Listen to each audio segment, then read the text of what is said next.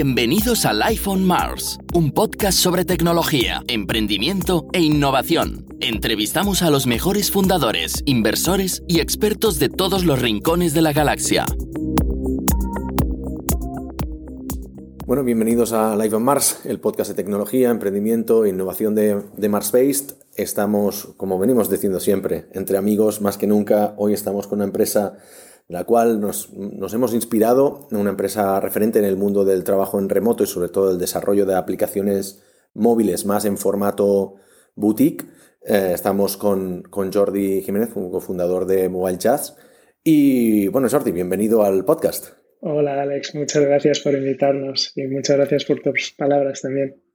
Eh, uno de los aspectos que, siempre nos ha gustado de, de, Mobile Jazz, y para dar más contexto a la gente que nos escucha, es que sois una consulta. Bueno, tenemos bastantes cosas en común, ¿no? Os gusta hacer las cosas más en formato boutique, ¿no? más orientados a calidad. Pero sobre todo habéis tenido una cultura de remoto muy fuerte, ¿no? O sea, bueno, habla un poco de, Mobile Jazz para, dar más contexto y luego entramos en el tema principal que me gustaría hablar, que es el de cómo habéis dejado de tener una, oficina. Vale. Bueno, pues eh, Mobile Jazz es una empresa que nació, eh, le llamamos Mobile porque nació como. Eh, empresa de desarrollo de aplicaciones móviles, em, pero también con el tiempo pues hemos ido añadiendo web, eh, frontend y backend y diseño, porque son cosas pues, que están muy relacionadas y, al final pues eh, todo junto tiene mucho sentido. Em, la empresa nació en 2012 cuando el móvil era una cosa relativamente nueva y era relativamente fácil encontrar clientes. Eh, y también pues las expectativas de los clientes eran un poco, bueno, eh, eran también relativamente bajas porque em, las cosas estaban muy, como todo, muy incipiente. ¿no? Ahora mismo hacer una aplicación móvil es mucho más complejo, también que una aplicación funcione bien en el mercado es mucho más complejo, se ha ido haciendo todo mucho más complicado y también hay pues, muchas más empresas ahora en el mercado que se dedican a esto y, bueno, eh, realmente ahora sí hay una competencia, ¿no? Pero nosotros nacimos en el, momento este en que, en que mobile era, era todo súper nuevo, ¿no? Y por eso decidimos enfocarnos en, esta plataforma. Pero vosotros habéis tenido siempre como modelo un poco mixto, ¿no? O sea, siempre habéis sido muy, muy friendly con el remote, habéis tenido empleados full remote, sí, hacéis unos, unos team retreats bastante míticos y épicos. Incluso si no voy errado, uno de tus socios eh, vive en una caravana y va dando vueltas por el mundo, ¿no? Exacto, sí, sí, sí, Claro, de, ahí viene el tema del remote, ¿no? Mi socio, eh, en aquel entonces, cuando nos conocimos, nos conocimos eh, aquí en Barcelona y, y, él vivía aquí, ¿no? Él vivía, mm, tenía un apartamento alquilado, aunque viajaba muchísimo. Él es alemán Em, y bueno, vivía por ahí, por Barceloneta, zona Guiri, ¿no?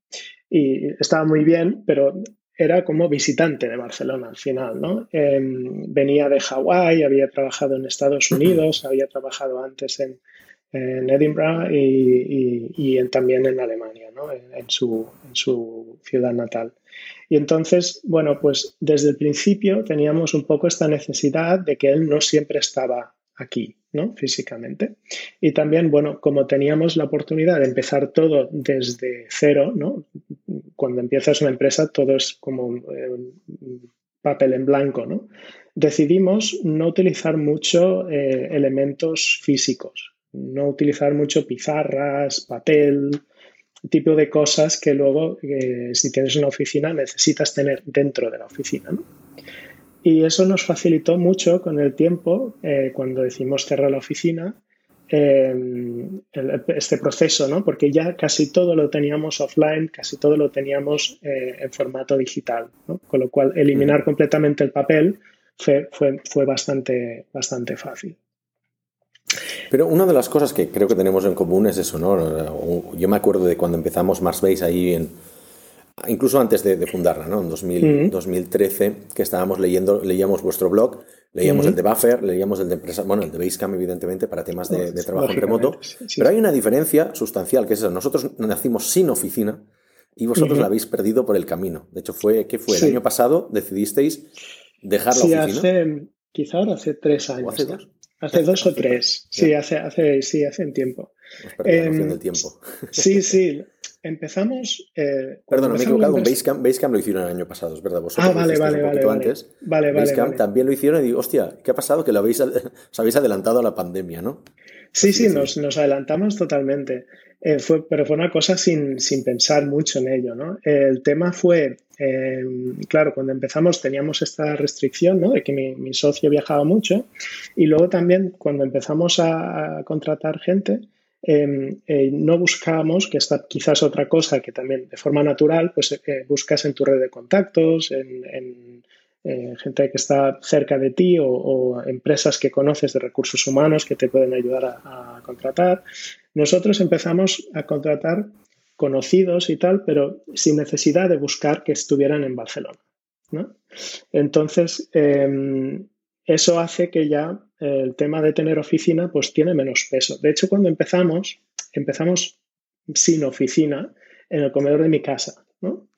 Y... Un poco como todos, ¿eh? Aquí no tenemos los garajes de... exacto, exacto. Y luego lo que ocurrió es que eh, fuimos en plan ocupa a una empresa porque no nos podíamos permitir entonces eh, alquilar una oficina, ¿no?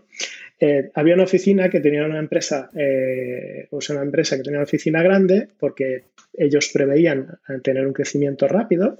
La, empresa se llamaba Robot Media, que lamentablemente ya, ya no funciona, pero eh, yo les quiero agradecer infinitamente porque nos dijeron, oye, nosotros queremos rodearnos de gente guay, ¿no? Y vosotros parecéis guay, entonces os invitamos, ¿no? Y, bueno, pues un poco así, y, les tengo que agradecer mucho este primer paso porque nos ayudó un montón a consolidar tema comunicación, a consolidar la, la cultura, ¿no? De cómo luego íbamos a hacer las cosas. Y también, pues, pues eso, eh, empezar de alguna forma un poco más cómoda, que no es eh, en el comedor de, tu casa, ¿no? Un sitio donde puedes eh, traer clientes y no pareces así una empresa de chichinabo un poco, ¿no? Em, bueno, eso mm, nos ayudó muchísimo. Luego, cuando ya teníamos ingresos suficientes y recurrentes, pues, pues pasamos a pagar un pequeño alquiler por, por el espacio que usábamos, ¿no? Pero, pero sí, Em, sin quererlo, tuvimos oficina, nos ayudó muchísimo. Es una cosa que yo recomiendo, a la gente que empieza. Digo, ¿para si puedes, o para qué? Em, bueno, cuando alguien me pide consejo, quiero montar una empresa, ¿cómo lo hago y tal? ¿no? Si puedes, creo que es mejor estar físicamente juntos. Creo que Marsbase también tenía, tenía un poco esto, ¿no? Que, que, trabajabais en remoto, pero una vez a la semana teníais el día marciano este, o no sé cómo le llamabais. Sí, un día, un día a semana empezamos, pero solo para la intención, y eso para. ¿Mm? Es que hay mucha gente que lo pregunta. Ah. Lo hacíamos porque, como nos montamos los tres socios que nos conocíamos de toda la vida, el primer fichaje que trajimos a la empresa, Javi trabajaba conmigo, pero no conocía a mis dos socios. Entonces dijimos, mira, un día a semana vamos a hacer. Eh, un día de coworking. Pero durante unas semanas, ¿qué pasa? Que al cabo de poco tiempo fichamos a otro. Entonces se fueron concatenando las semanas de iniciación de, cada fichaje. Ah, vale, vale, vale, Como cada tres meses teníamos a alguien nuevo, y en verdad se quedó ya como tradición, pero no, no, la intención era no tener nada de esto. Pero, pero bueno, sí, sí, ha sido un buen punto porque es verdad que ese día ayudaba, mientras teníamos equipo de Barcelona, a darle un pequeño empujón. Salías de ahí como más motivado. Eso sí. Sí, sí, creo que es importante para un poco de team building, para un poco eh, también transmitir la cultura a la gente que no, que no conoce cómo funciona la empresa, ¿no? Quizá vosotros tres ya os conocíais de antes, entonces para vosotros era muy fácil colaborar, pero cuando contratas a alguien nuevo que no conoce, eh, necesita un poco de contexto, ver cómo se hacen las cosas, ver qué está permitido y qué no, eh, qué tipo de sugerencias son interesantes para la empresa y qué no. Un poco creo que, es bueno que, haya ese, roce, ¿no? Un poco trabajar juntos. Em, y a nosotros eso nos ayudó mucho al principio. Ahora, claro, cuando, cuando decidimos eh, dejar la oficina, eh, pues eso lo tenemos que hacer un poco de forma virtual, pero eh, esa necesidad sigue existiendo. ¿Qué habéis perdido entonces? O sea, los puntos a favor de una oficina casi todo el mundo lo sabe. Sí. y ahora, pues hay muchísimos expertos de trabajar en remoto que lo saben porque lo han aprendido a la fuerza en el, por, el, por el hecho de la pandemia. Pero vosotros ya fuisteis un poco pioneros en el trabajo en remoto hace, pues eso has dicho, desde 2012. Sí. Pues desde hace dos o tres que no tenéis oficina. ¿Qué cambió ahí? Vamos a hablar de todos los distintos aspectos, ¿no? Equipo, relación con clientes, eh, responsabilidades, gastos, ¿no? ¿Por dónde quieres empezar? Venga, pues equipo. Em, algo por dónde ¿quién, ¿Por qué tomasteis esa decisión? O sea, ¿por qué, ¿Cuál fue la motivación de decir, vamos a la oficina sí, dos la, años antes de que haya la pandemia? la motivación fue, fue, fue, fue, algo muy natural, muy sencillo. Fue, mi socio se compró la caravana y se fue a dar vueltas por el mundo, con, mm. con lo cual ya en la oficina no estaba nunca. ¿no? Em, yo empecé a trabajar más en mi casa, pues porque me quería ahorrar el tiempo del ir y volver, ¿no? Desde siempre el trabajar en la oficina había sido algo opcional, pero era algo que la gente se tomaba como, bueno, si un día necesito, pues lo hago, ¿no? Pero el resto de días voy a la oficina, ¿no? También, claro, la oficina es un sitio, un punto social, es, es, divertido estar allí, ¿no? Puedes, íbamos a comer todos los días juntos, te tomas el café, luego no sé, los jueves íbamos a tomar unas cervezas, lo que sea. Y claro, toda esta componente social de estar en la oficina es interesante, a la gente le gusta, ¿no? Pero luego lo que ocurrió fue eso, que paulatinamente un poco dejamos de ir, ¿no? Hasta que llegó un punto que, que la cantidad de gente que iba y los días que íbamos eh, eran no justificaba demasiado tener una oficina abierta. Incluso había días que yo tenía que ir adrede para abrir la puerta porque, por ejemplo, la, persona que limpiaba venía a limpiar, ¿no? Y ahí es cuando ya te, te mm, planteas las cosas y dices, oye, un momento, eh, tengo que ir adrede para que alguien venga a limpiar, quizá, quizá es que no estamos limpiando una oficina que ya estaba limpia, ¿no? Entre comillas. No se ha usado. Eh, claro, no se, no se usa, ¿no? Y, ahí fue cuando dijimos, oye, mira, esto, esto fuera, no, no tiene sentido, ¿no? También había otras cosas que nos motivaron eh, que, que enlaza con tu pregunta sobre equipo. ¿no? Equipo, eh, hay un problema. Cuando tienes oficina, pero hay gente que no trabaja en la oficina, claro, cuando si tú eres de Barcelona, por ejemplo, y vienes a oficina casi todos los días, tienes experiencia oficina y experiencia offline, ¿no? Online, perdón. Em, pero si tú eres italiano, por ejemplo, eh, vienes a oficina una vez al año, ¿no? Una semana al año, lo que sea.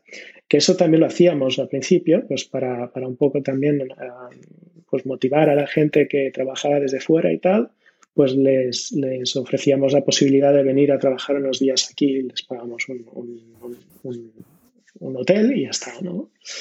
Em, un poco para que tuvieran la sensación ¿no? de cómo es la oficina y el team building y tal. Pero em, siempre hay como ciudadanos de primera y ciudadanos de segunda, ¿no? Los, de, los de oficina y los que no están, ¿no? Y todo este componente social que ocurre en la oficina, de ir a comer juntos, tomar el café, tal, todo esto se lo pierden los que están fuera, ¿no? Y entonces, para nosotros ya nos íbamos dando cuenta que la gente que trabajaba 100% remoto, eh, aunque tuvieran mucho interés en integrarse en la empresa y tal, no, no acaban de integrarse. ¿no? Y entonces, el no tener oficina fue un poco también motivación para decir, oye, ¿y si estamos todos en la misma condición? No, no hay nadie en la oficina. Eh, todos tendremos este problema, entre comillas, ¿no? Y no es para putear a unos, es simplemente porque la, cultura de la empresa, la forma de hacer las cosas cambia, ¿no? Pero vuestra cultura, como ya partía mucho del remoto, igual no hubo mucho cambio cultural, ¿no? ¿O sí? O sea, es decir, ¿había elementos de la cultura que requerían presencialidad? Yo creo que no. No es, un, no es un choque, no fue un choque tremendo para nosotros, pero sí que mm. había cosas, por ejemplo, esto que decía de, ir a tomar una cerveza juntos, esto cuando pasas al, online, pues eso no lo tienes, ¿no? Cuando estás remoto, no lo tienes. ¿Lo reemplazasteis por algún otro tipo de Exacto, lo tienes que reemplazar. ese componente falta y lo tienes que, eh, quizá artificialmente, meterlo, ¿no? Y, por ejemplo, lo que hacemos es, pues, algunos viernes, pues, simplemente creamos un meeting y nos, nos conectamos y tomamos una cerveza juntos desde casa, cada uno desde su casa, pero tomamos una cerveza y charlamos de lo que sea, de, del último lanzamiento de SpaceX, de noticias de la pandemia, de política, de lo que haga falta, da igual. Em, sobre todo no de trabajo. ¿Y os encontrasteis algún, algún caso en el que pues, algún empleado que siempre iba a la oficina dijera, no, yo quiero una oficina? O sea, lo explico. Nosotros tuvimos el caso de nuestro primer empleado que no había trabajado nunca en, en, remoto, ¿no? Entonces, al, final, al cabo de tres años dijo, mira, yo necesito volver a la oficina y en verdad el motivo para dejar Marspace es que nunca íbamos a tener una oficina, ¿no? Estuvo bien, he estado tres años, pero mira, me voy a una oficina. ¿Habéis tenido ese cambio? Sí, hubo un poco de resistencia. Sobre todo recuerdo un chico que, decía, es que yo quiero, yo necesito tener oficina, yo no, no puedo trabajar en mi casa. Un coworking, ¿no? Exacto, le decíamos, no, pues vete a un coworking. Em, y, yo también tenía un poquito de... A mí me, gustaba mucho ir a la oficina y, bueno, pues aunque no trabajaba todos los días allí, sí que tenía la cosa de, ay, voy a perder algo, ¿no? Em, pero bueno, fue algo bastante temporal. También la idea un poco era, bueno, los que queramos de Barcelona, pues nos buscamos un coworking para trabajar juntos algunos días y tal. También muy inspirado en lo que vosotros hacíais, um, ¿no? De un día a la semana quedar, ¿no? Y estuvimos buscando coworkings y tal, pero al final, con el tiempo, o sea, no encontramos nada que nos gustara del todo mm. y, simplemente fueron pasando los meses y estábamos ya bien en casa, ¿no? Creo que fue un, quizá algo más mental, ¿no? De, de, acabar de hacer el clic de decir, pues mira, no vamos a tener oficina, ya está, ¿no? Y a nivel de clientes, por ejemplo, porque una cosa que sí nos han reprochado siempre a nosotros, gente que quizás no sabe tanto del tema remoto, nos decía, oye, pero los clientes, cuando quieren ir a vuestra oficina, ¿cómo lo hacen? ¿No? Claro. Pues no, pues no tenemos. Pero sí que es verdad que puede ayudar a tener credibilidad el hecho que tengas una oficina pues con tu logo bien bonito, con unas buenas vistas, ¿no? No sé, eso puede impresionar a algunos clientes. O sea, ¿habéis notado el cambio o porque ya estabais establecidos ya no, no lo echáis de menos? Sí, claro, como ya estábamos establecidos los clientes con los que ya trabajábamos, no era mucho problema. Incluso aquí en Barcelona hay una empresa que alquila, eh, creo que hay varios, alquilan sala de reuniones por horas. ¿No? Y entonces, si, necesitas, yo creo que a veces es, bueno ¿no? verse en persona, por ejemplo, para algo de, diseño, discutir ideas muy al principio, creo que es muy bueno. Entonces, eh, con algunos clientes, por ejemplo, lo seguimos haciendo, incluso a veces, como ahora no tenemos restricción de aquí o allí, pues cogemos el avión y lo vamos a verles. Estamos un par de días allí con ellos y ya está, ¿no? Te buscas un coworking o una sala para, alquilar que esté bien y ya está. También hay hoteles que tienen salas. Y, lo hacemos así y, nos va bien. Sí que es verdad que, para cuando, cuando es, digamos, más, más frío, cuando no te conocen, cuando eh, es un cliente que está simplemente buscando ¿no? y no tiene ninguna referencia tuya, estos clientes sí que a lo mejor eh, algunos buscan más el poder, el, tener la oficina, el poder em, eh, venirte a visitar, simplemente por eso, porque te da credibilidad, no porque vayan a venir, ¿no? Em, eh, también se hace mucho en España esto de ven tú, ¿no? Porque yo, yo tengo mucho trabajo, ¿no? Entonces, ven tú. Em, entonces, para muchos es yo me he encontrado casos de gente que no nos ha contratado porque les da miedo no, conocen, ¿no? Y les da miedo el tema este de, que no tengas oficina, de que sea remoto y piensan, uy, estos me... Mm, oyen historias de terror, ¿no? De, empresas estas gigantes con, muchísimos empleados en la India, ¿no? Eh, mm. que, es horrible lo que hacen y no sé, unas, historias de miedo. Entonces tienen miedo que, que, cuando oyen remoto, tienen miedo que esto pueda ocurrir. Que, oye, que no tengo nada contra las empresas que tienen gente en India, ¿eh? me parece fantástico. Pero nosotros no lo hacemos, pero más por un tema de que como somos una empresa pequeña, para nosotros es importante que todo el mundo esté en Europa, zona horaria parecida a la nuestra, ¿vale? Miramos que tengan, pues, quizá dos, tres horas menos, dos, tres horas más, como mucho de, desviación de, horarios. ¿Y crees que el tema de esta reticencia al remoto va a cambiar? O sea, ¿cuál es tu opinión? Viendo que ahora todo el mundo se ha visto forzado al remoto, ¿hay más aceptación? ¿Lo habéis notado vosotros ya o todavía no? Sí, por, supuesto que sí. Claro, nosotros, otro, otro punto es los clientes, eh, los potenciales clientes españoles eh, a lo mejor buscan una empresa local ¿no? que esté cercana a ellos. Entonces, el tema de que sea físicamente cerca y que tenga una oficina cerca es importante. Cuando es una empresa remota y te contratan desde Estados Unidos, les da un poco igual si tienes oficina o no, si es remoto o no. ¿no? Claro. Entonces, em, eh, esto también es un tema que hemos notado, quizá una diferencia entre clientes de aquí y clientes de fuera. Que los clientes de fuera, para ellos ya era natural que estuviéramos lejos de ellos. ¿no? Em, perdona, la pregunta, la pregunta cuál era. No, eso sí, em, habéis notado más aceptación. aceptación, sí, sí. Sí, eh, sí, claro. Ahora todo el mundo lo encuentra súper natural Em, porque ellos, lo, ellos lo, lo, están sufriendo también. ¿no? Lo que no sé si eso eh, perdurará o no. Tengo, em, tengo amigos, creo que en el sector de tecnología mm, más o menos todo el mundo lo ha adoptado bien. Tengo amigos que han tenido problemas muy serios en la empresa, de problemas de organización, de meetings que, no, que se alargan infinitamente, problemas de gente que no se puede conectar, gente que no tiene herramientas adecuadas, ordenadores, tal, ¿no? Entonces, mm, creo que también para algunas empresas ha sido un proceso muy traumático y eso puede, puede generar reticencia, ¿no?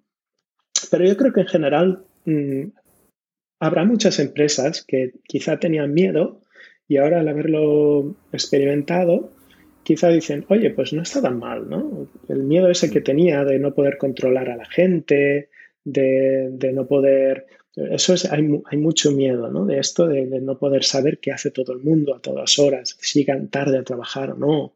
Este tipo de cosas, que es, una mentalidad un poco anticuada, pero, pero hay mucha gente que se sigue comportando así, ¿no?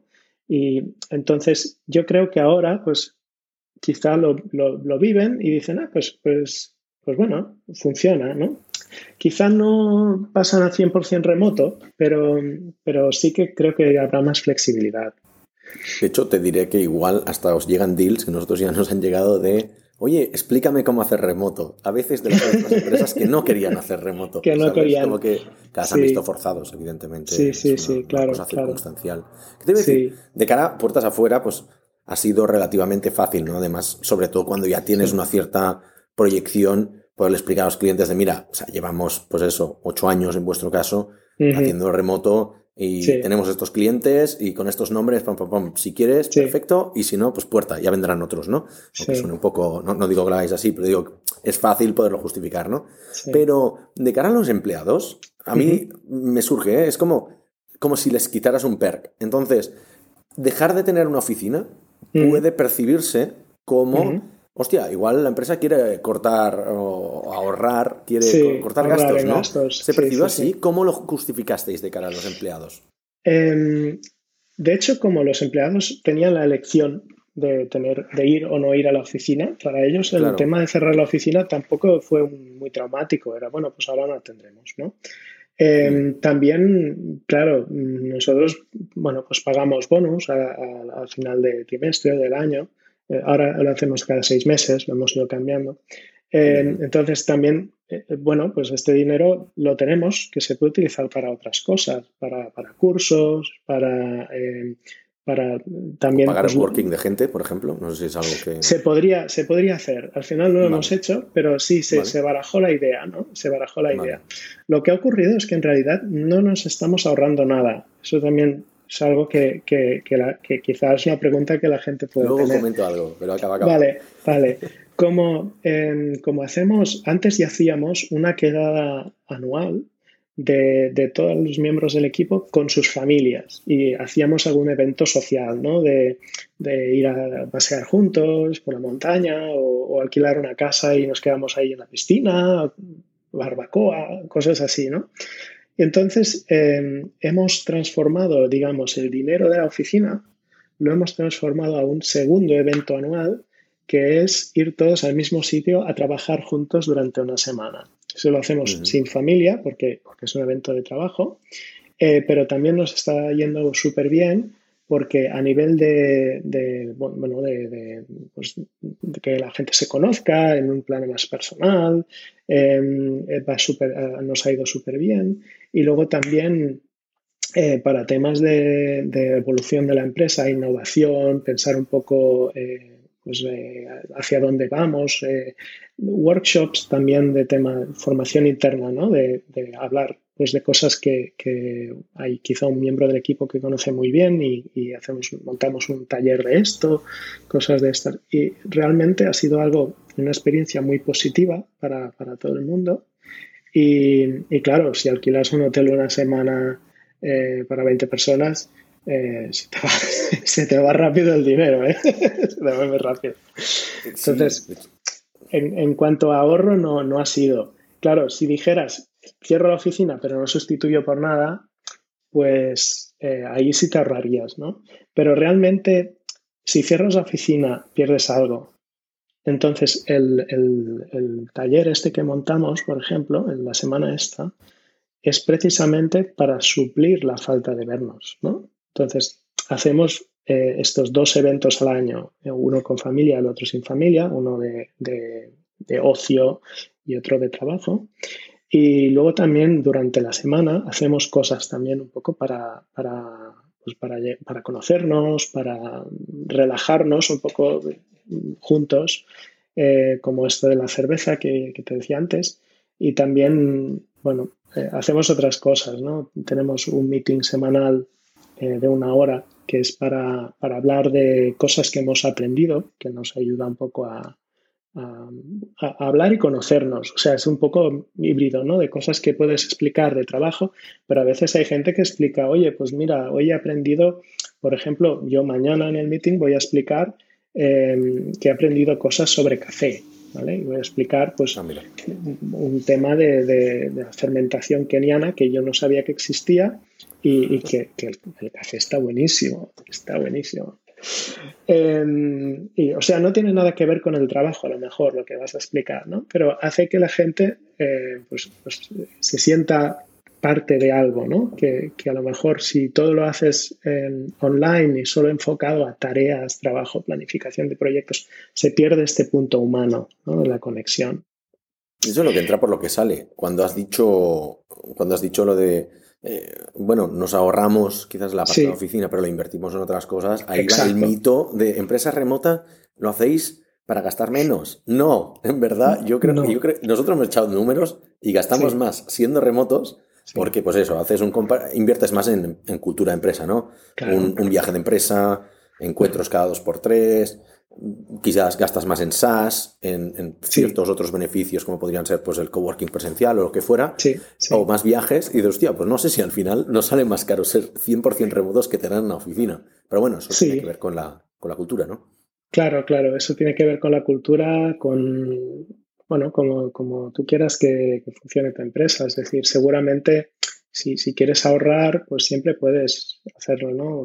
Hay muchas empresas, lamentablemente el mundo de la consultoría es muy conocido este modelo, ¿no? De contratar gente joven que quiere aprender, que no, no se queja mucho de los horarios, de las condiciones que les puedas poner y los quemas y cuando se queman, pues otro, otro, contratas otro joven y ya está, ¿no? Y no tienes ni que pagar despido ni nada, es fantástico.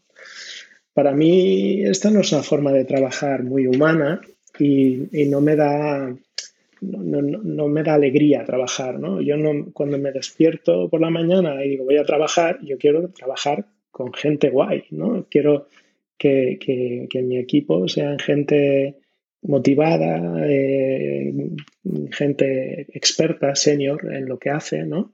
Eh, que tenga ganas de aportar y, al mismo tiempo los clientes también eh, vamos muy por este camino de, buscar proyectos interesantes, de buscar clientes que entiendan esta forma de trabajar y que, que, les guste. Hemos tenido clientes que sí, como tú decías, nos han preguntado sobre esto, ¿no? Hmm. Eh, porque, porque, bueno, pues eh, claro, en un cierto momento quizá te planteas eh, contratar gente de fuera o, expandir y tal, y, ahí pues el, el, remoto también es muy interesante, ¿no? Aunque montes varias oficinas, por ejemplo, o cosas así, pues tienes que tener en cuenta, ¿no? Todo, no todo el mundo va a estar en la oficina, tengo que cambiar cosas. Como empresa técnica, Jordi, ya hablando un poco más en temas de, desarrollo, quizás. Sí. Per programming y este tipo de, prácticas que, sí. pues bueno, eh, generalmente se hacen más en oficinas, ¿verdad? Que hay herramientas para hacerlo online, pero ¿os ha afectado? ¿Lo habéis ¿Habéis cambiado vuestras dinámicas a nivel de quizás de los desarrolladores? ¿Cómo os ha afectado el cambio a ser 100% remoto? Sí, quizá lo hacemos más que antes. Porque sí, porque em, sobre todo con la gente nueva, que no conocen mucho nuestros frameworks de desarrollo, nuestra forma de trabajar y tal, eh, muchas llamadas cortitas em, eh, durante el día eh, nos pueden ayudar mucho a bueno, esta persona entienda cómo funcionamos o, tal, ¿no? Entonces, o sea, vendría a ser un poco como cuando estás en una oficina y vas al compañero al lado y dices, oye, perdona, eh, ¿esto cómo funciona, no? O tal. Pues sería un poco esto. Eh, tenemos un poco, quizá en contra de, todo este movimiento de asíncrono y de no chats y tal, eh, quizá en contra de esto, hacemos muchas llamadas, eh, muchas llamadas improvisadas. No son meetings planificados en el calendario, sino de, oye, ¿tienes dos minutos que hablamos de esto? entonces, porque hay cosas que si es cuestión de discutir, pensar juntos y tal, es mucho más fácil. Te haces una llamada, compartes la pantalla, ves el código juntos, ves un diagrama juntos, dibujas algo. Eh, y todo esto es mucho más fácil de hacer que si lo haces en una herramienta eh, asíncrona como, ah, nosotros usamos Asana, pero podría ser Basecamp o Trello o cualquier herramienta de estas, ¿no? Que va muy bien para otras cosas. Nosotros la usamos muchísimo Asana, ¿no? Somos, eh, nos gusta mucho eh, empujar todo lo posible hacia el asíncrono, ¿no? Pero hay ciertas cosas que, que, bueno, que, una llamada lo solucionas en un momento y a lo mejor en, post de Asana, pues tardarías tres días en, llegar a una conclusión, ¿no? Eso es verdad. Y de hecho es un tema que ha surgido en varios episodios ya del podcast, que es la distribución síncrono versus asíncrono. ¿no? Entonces, previo al cambio, ¿qué distribución crees que teníais?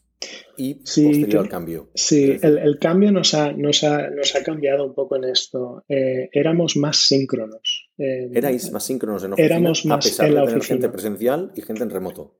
Sí, sí, pero es eso, ¿no? El hecho de tener oficina marca ciertas tendencias del equipo, ¿no? Y entonces eso es una cosa que sí, que, que con el tiempo hemos ido eliminando muchos procesos que implican tener dos personas en, el mismo sitio, en el mismo eh, momento.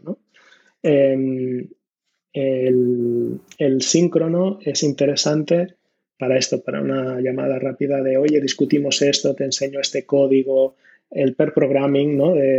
Mira, vamos, voy a hacer una cosa difícil que llevo aquí un rato pensando y no sé cómo me ayudas y te conectas un momento y lo haces, ¿no? Em, pero muchas cosas de decisiones eh, más, más serias o que no necesitan, que, necesitan más pensar que hablar, pues eso lo puedes mucho mover a, asíncrono, ¿no?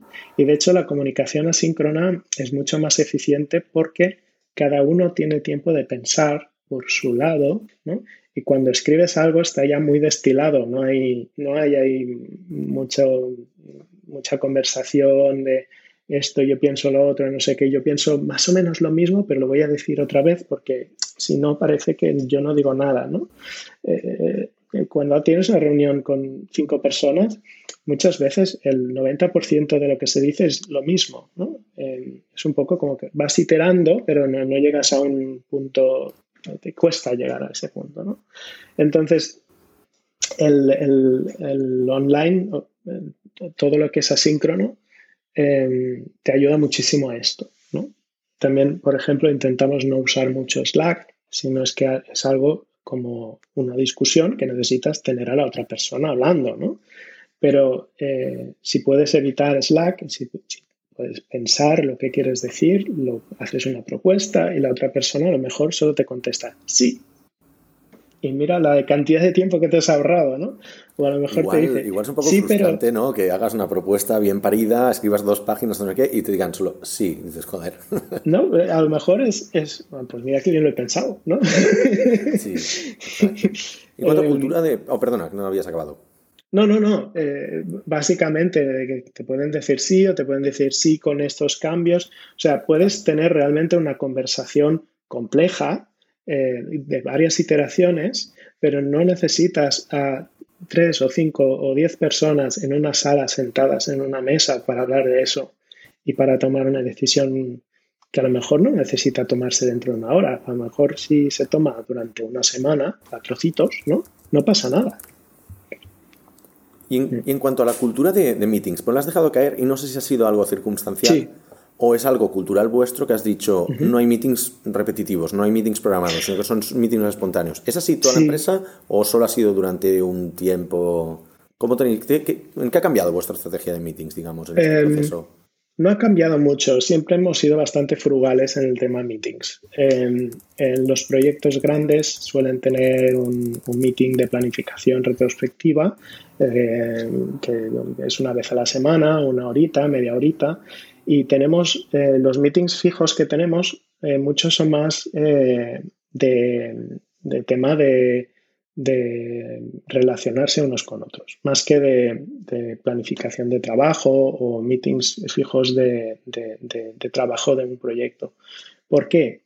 Porque los meetings de trabajo de un proyecto, si tú reservas una hora de semana para cada proyecto y tienes tres proyectos, ya tienes tres horas perdidas cada semana. Es una cantidad de tiempo increíble, ¿no? Em, ¿Qué ocurre? Si, tienes esto, lo que va a ocurrir es que eh, a, las 11 tengo el meeting de esto, a las 12 tengo el meeting del otro, a la 1 tengo el meeting de otro. Te sientas ahí y empiezas a hablar. Y a lo mejor no has tenido tiempo antes de reflexionar lo que ibas a decir, o a lo mejor el otro no te ha eh, pasado la información antes para que tú lo puedas ver, ¿no? Entonces, eh, intentamos mucho eh, todo lo que es planificación, organización, meterlo también en Asana, meterlo en, herramientas asíncronas para que cuando haya un meeting, que no digo que no lo pueda haber, pero cuando haya un meeting, que sea rápido, cortito, conciso, eh, que ya estén las cosas medio habladas, ¿no? O sea, más el, el, tema este de acabar de tomar una decisión, quizá, o cosas así, ¿no? Pero no hace falta seguramente un meeting eh, planificado grande, porque entonces lo que pasa es que la gente no se lo prepara. Eh, van allí a hablar, ¿no? por em, inercia, ¿no? Por inercia, sí, mm. sí, o a lo mejor tienes ahí una hora reservada para hablar una cosa que, con un cuartito de hora está hablada. Y, y, pierdes toda la hora porque estás acostumbrado a tener una hora, ¿no? Jordi, y yo ahora te voy a decir una de ellas, ¿vale? Pero me gustaría hablar de las putadas que os habéis encontrado de no tener oficina, que quizás mm. no sabíais al principio. Yo te voy a decir una, es clarísima, mm. que es que a nosotros nos afecta sistemáticamente desde el principio. Tienes que acumular el material de la oficina en casa. Nosotros lo tenemos repartido. Sí, sí. Entonces, Jordi tiene los contratos y los, los tickets y los recibos y todo eso yo tengo todo el material de, oficina, digamos, las tazas, las camisetas, los roll-ups y, mierdas de este estilo.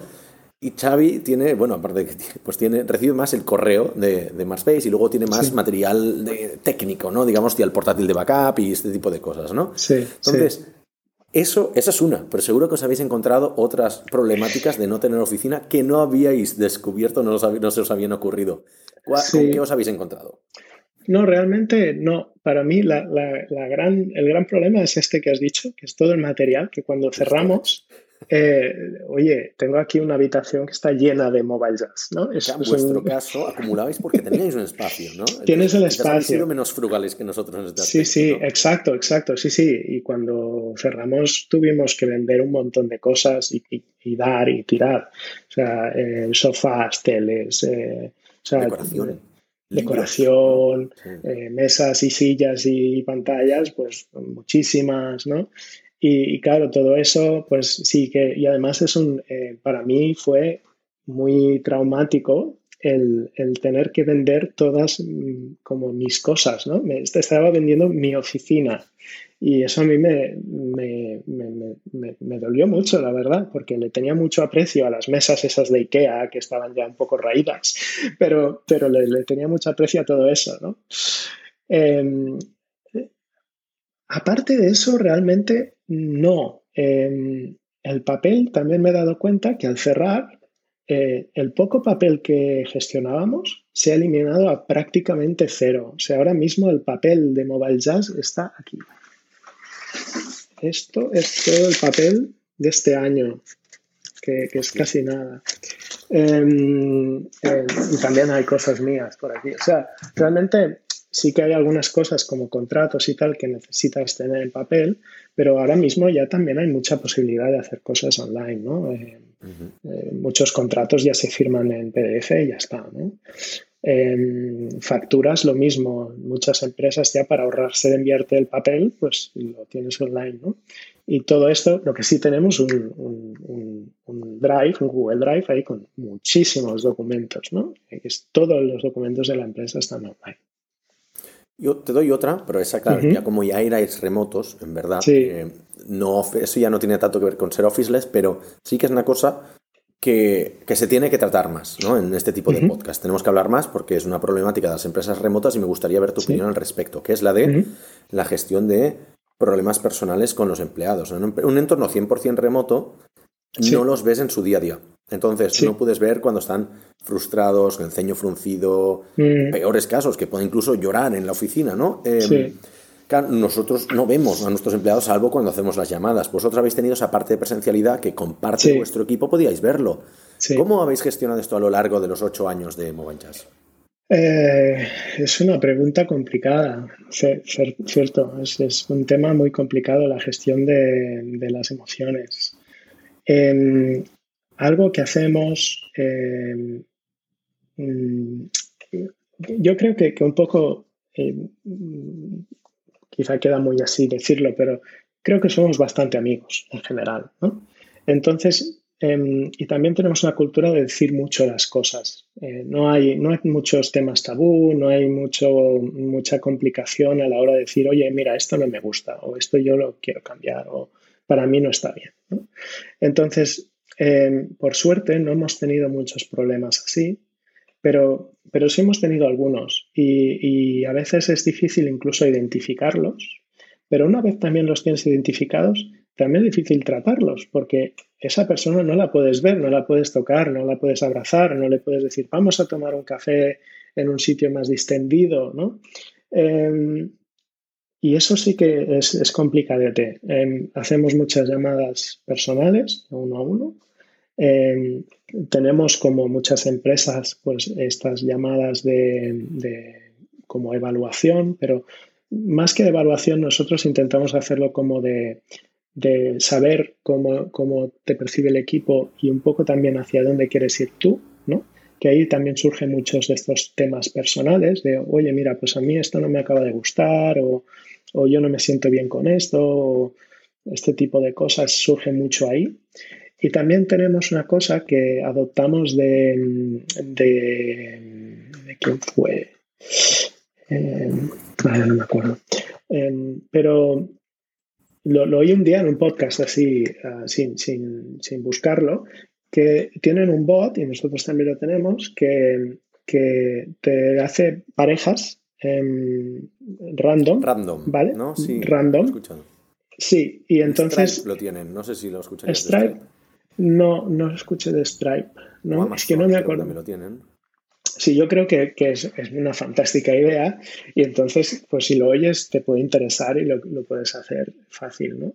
Nosotros lo que hacemos es esto. Eh, cada, cada, semana tienes 20 minutos para hablar eh, con, quien, con quien te diga el bot, ¿no? Y entonces te conectas y hablas de lo que sea. Otra vez no tiene que ser nada de trabajo, decimos, le pedimos a la gente que si puede ser no sea de trabajo. alguna vez algo se escapa, por lo menos. Eh, pero si intentas que sea una llamada personal de, oye, ¿cómo estás? ¿Cómo te está afectando la pandemia? ¿Qué tal los niños? em, de pues temas de aficiones, de deporte, de lo que, lo que te dé la gana un poco, ¿no? Y ahí también salen cosas de, por ejemplo, ostras, tengo un montón de trabajo, estoy muy cansado, tal, ¿no? Y a lo mejor mm, esto no lo habías percibido hasta que no tienes esta llamada, ¿no? O alguien te dice, oye, Jordi, que me han dicho que tal, eh, o he hablado con tal y le he visto muy estresado. Eh, y dices, ostras, pues yo no lo sabía, ¿no? Y es el momento para, para hacer la llamada y ver qué está pasando y un poco revisar el tema. La gestión de las emociones ya es complicado de por sí, incluso en un entorno en oficina, pero es lo que decíamos, aquí tenemos la dificultad añadida de que no nos vemos. O sea, sí. quizás como empresa, pues eso, te puedes ver en el viaje de empresa una vez cada dos meses como hacemos nosotros en los Martian Days, sí. pero es verdad que si alguien no quiere que le veas, pues igual puede decir, no, mira, no vengo al viaje y no, no lo vas a ver. Sí, ¿no? sabes por qué, o sí, sí, sí. No, y también está cuando entras en tema remoto, también está el tema cultural, es decir, no todos eh, nos expresamos de la misma forma, ¿no? Eh, por países hay cosas que se hacen o se dicen o hay cosas que no se dicen. O, entonces, eh, sí, sí, que ocurre que a lo mejor por diferencia cultural también a veces hay choques que, que, claro, si tú estás en una oficina centrada en un sitio, pues la cultura es la de aquel lugar, ¿no? Más o menos. Sí que puede venir alguien de fuera, pero el alguien de fuera también dirá, bueno, es que los españoles esto lo hacen así, ¿no? Hmm. Eh, cuando, cuando estás en una empresa remota donde no hay un centro, em, claro, todo el mundo se comporta como a él le parece apropiado. ¿no? Y ahí encuentras también roces que, que, surgen por el remoto, que si no, no habrían surgido. ¿no? Y última cosa, porque esto ya nos da como para otro podcast, es un tema suficientemente interesante como para que lo tratemos por separado, que es el de cómo gestionar las crisis internas, crisis personales o de equipo en entornos remotos, porque y ahí podríamos hablar de los distintos modelos de empresas sin oficina, como las nuestras, empresa modelo mixto o empresa mm, que tenga oficina 100%, ¿no? Pero cambiando de tercio ya con la, la, pregunta con la que cerramos, lo hemos cerrado todo el mundo, todo el mundo, Jordi, le pedimos que comparta su gran cagada a nivel técnico. Ah. Qué gran cagada puedes compartir con nosotros que digas, y, tiene que ser tuya, ¿eh? Y si puede ser, cuantificarla en, pasta para que la gente vea la magnitud de la tragedia. En, pasta. Hablar de las tragedias de otros es muy fácil, pero sí, sí, sí, sí. Mira, te puedo contar dos. ¿Nos da para dos? sí, sí, Da para dos, Vale, vale, vale. Pues tu generosidad será recompensada con, cinco minutos extra. Perfecto. Cinco minutos. Genial, gracias. Mira, eh, como sé que haces esta pregunta, me la he estado pensando. Eh, una es, em, nosotros tenemos un lema que es uh, under promise, over deliver. Siempre intenta quedar bien con el cliente. Le dices las cosas tal como las piensas, no prometas cosas porque que no puedes hacer o que, o que a lo mejor son demasiado optimistas.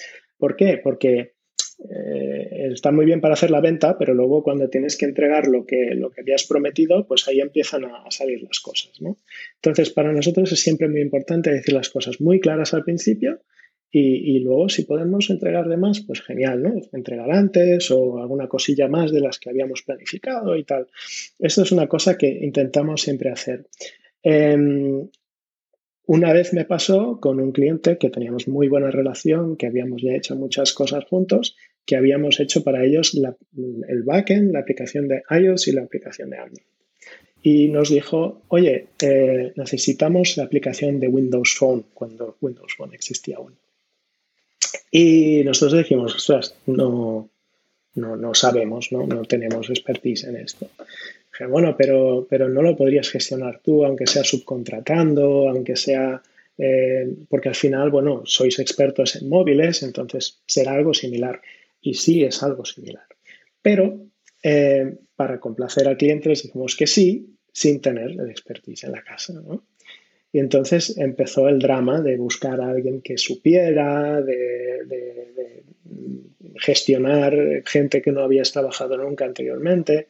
Y eh, además tuvimos la, catástrofe del otro lado, que es que la persona de contacto en el cliente se fue y cambiamos de persona de contacto, que empezó a poner eh, límites y tiempos y tal, y nos empezó a apretar Y bueno, el desastre fue tremendísimo, ¿no? O sea, la aplicación esa eh, la entregamos, pero la entregamos dos meses más tarde de lo que querían ellos, eh, con un montón de sufrimiento en el equipo de por medio y eh, con discusiones personales muy duras, ¿no? De, del CTO llamándome el sábado gritándome cosas que no se gritan a la gente y, muy mal, muy mal, muy mal. Y eso, claro, te pasa factura personalmente. Eh, obviamente, ese cliente que era muy bueno lo perdimos, eh, pasa factura al equipo, o sea, es un desastre, un desastre. A nivel de números también. A nivel de números, sí, bueno, eh, como entregamos lo que teníamos que entregar, pues nos pagaron, pero, pero bueno, mm. perdimos un cliente bueno que, eso era un cliente que nos facturábamos eh, eh, cientos de miles de euros al año y, desapareció ese cliente. ¿no? O sea, el, número era importante para nosotros, para una empresa de nuestro tamaño. Esta, y esta es dura. Esta es dura, esta es dura. Quizás más catastrófica. ¿no? Luego otra que, que, quizá es, es eh, completamente diferente, pero también como al ser, al ser consultores vemos mucho este, este, error, ¿no? Y me gustaría compartirlo porque nosotros lo hemos hecho, que es eh, hacer un producto sin, haberlo probado antes, ¿no? sin saber que esto va a funcionar. ¿no? Tenemos muchísimos clientes que vienen con un modelo eh, de negocio pensado, a lo mejor que ya les funciona la empresa y lo quieren informatizar o lo quieren modernizar. Fantástico. Es una aplicación que funcionará segurísimo.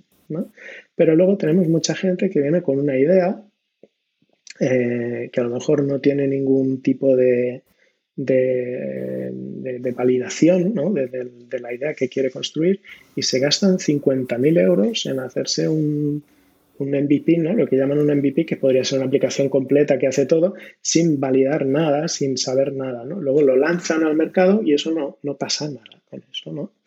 Y eso lo digo porque una cagada que hemos hecho nosotros es hacer exactamente eso. ¿no? O sea, cuando al principio, sobre todo, cuando no teníamos eh, mucho trabajo, cuando estábamos empezando a generar la cartera de clientes y tal, em, dijimos, oye, no hay problema si algún día nos quedamos sin trabajo, pues hacemos proyectos internos. ¿no? Y entonces nos inventamos proyectos ¿no?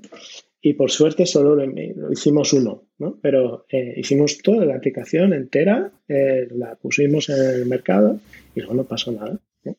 Y, ahora lo pienso y digo, menuda sorpresa, claro que no pasó nada, porque no habías validado absolutamente nada, ¿no? Pero sí que es Esto algo. Es anterior a Backfender, no es Backfender. Esto es anterior a Backfender, ah, sí, sí, sí. Yo sí, hombre, Backfender me habías dicho que. No, no, no, Backfender funciona muy bien, muy bien. Ah, vale, es previo a esto, vale, vale. Es previo a esto, es previo a esto. Es una aplicación que pensamos para que pudieras elegir la música de tu bar, ¿no? Eh, es una aplicación mm. para, el, para el bar, ¿no? Que tú pues vas y dices, un poco como las, las maquinitas estas de monedas que había anteriormente, que tú podías poner un disco y sonaba lo que elegías, pues un poco modernizar esto, llevar esto al digital, era la idea. ¿no? La idea, eh, luego he visto que hay un montón de empresas que hacen esto. Eh, cuando nosotros tuvimos la idea, mm, no habíamos visto ninguna y algunas les está yendo mejor que otras, pero eh, bueno, o sea, yo diría a mí mismo, me diría yo del pasado, vete a un bar, ¿no? Y habla con el propietario del bar y mira si instalaría esto o no, y cuánto estaría dispuesto a pagar. Y, le haces eh, comprometerse a ponerlo, ¿no? Y cuando se comprometa, lo montas, ¿no? Y si puedes tener más de un dueño de bar que haga esto, pues mejor, ¿no? Tienes cuatro o cinco a lo mejor para empezar, ¿no? Y luego con esto haces el experimento. Em, nosotros no hicimos nada de esto, ¿no? Montamos la tecnología, ya funciona, qué bien. Luego no, lo utilizó nadie. Y esto, como, consultores, eh, vemos este error de nuestros clientes muy, muy, muy a menudo. Vienen con una idea sin ninguna validación, esto va a funcionar así y se gastan unas cantidades de dinero increíbles en montar una cosa que es todo basado en suposiciones que es algo como si alguien se compra una guitarra muy buena y ha visto vídeos de guitarristas en YouTube. ¿no? O sea, no te garantiza que te gastes pasta en una guitarra no te garantiza nada. Me fío más de la persona que ha aprendido a tocar con un ukelele de broma ha aprendido y ha llegado al máximo a exprimir el ukelele, luego se ha comprado una guitarra de mierda y la ha roto, la ha triturado y va incrementalmente mejorando la guitarra, eh, esa persona es la que sabes que, sí, sí, sí, exacto, exacto. O sea, yo siempre recomiendo a nuestros clientes, eh, empieza con lo más mínimo que puedas, si puedes hacer algo que no necesite de tecnología, lo haces sin tecnología. a lo mejor hay cosas que se pueden hacer por email o por Skype o mandando un Excel y que te lo devuelvan rellenado. O hay un montón de estrategias que te puedes montar que sean solo para validar, oye, ¿hay gente que quiere pagar esto o no? ¿no? Y, y, si lo hay, pues entonces te gastas los 50.000 euros o los 200.000 euros que necesites para montar la plataforma, ¿no? Porque ya sabes que funcionará pero no antes de eso. Jordi, me quedo con muchísimas preguntas en el tintero, cosas de cultura de empresa, vuestro Optimize for Happiness, temas de desarrollo móvil, evidentemente, eh, más trabajo en, remoto, eh, Backfender, sin ir más lejos, o sea, eh, experimentos, no sé, tendremos que, tendremos que grabar una segunda, tercera parte. Así Cuando que muchas gracias. ¿Qué mensaje quieres lanzar? Aprovecha de lanzar tu mensaje al, al mundo y aparte del universo si hay alguna cosa que la que tengamos que estar atentos de eh, mm, No, creo que no. echarle un ojo a Backfender es una aplicación que construimos para, desarrolladores de web y móvil que empezamos a utilizar internamente y nos fue súper bien y decidimos eh, separarla de la empresa y, venderla como, producto para, otros desarrolladores. Eh, y ya está, Alex, muchísimas gracias por, por invitarme. Eh, muchísimas gracias por, bueno, las preguntas que has hecho, son muy interesantes, creo. Y cuando quieras repetimos. Perfecto. Mil gracias. Bueno, a nuestra audiencia, mil gracias por seguirnos. Danos rating en las, en las plataformas donde nos escuchéis, ya sea en iVoox, ya sea Spotify, en, iTunes o no sé cuántas otras plataformas estamos, lo Buzzsprout. Así que dejad en los comentarios que esto ayudará al podcast a crecer. Y mil gracias porque pasamos de, los, de las 2.000 escuchas ya eh, en pocos episodios, en 10, así que estamos encantados y esto seguirá un rato largo más. Hasta el próximo episodio. Somos Mars Based, una consultora 100% remota especializada en desarrollo web y móvil de Barcelona. Ayudamos a todo tipo de negocios, desde startups hasta grandes corporaciones, a hacer realidad sus proyectos tecnológicos. ¿Y a ti, en qué te podemos ayudar?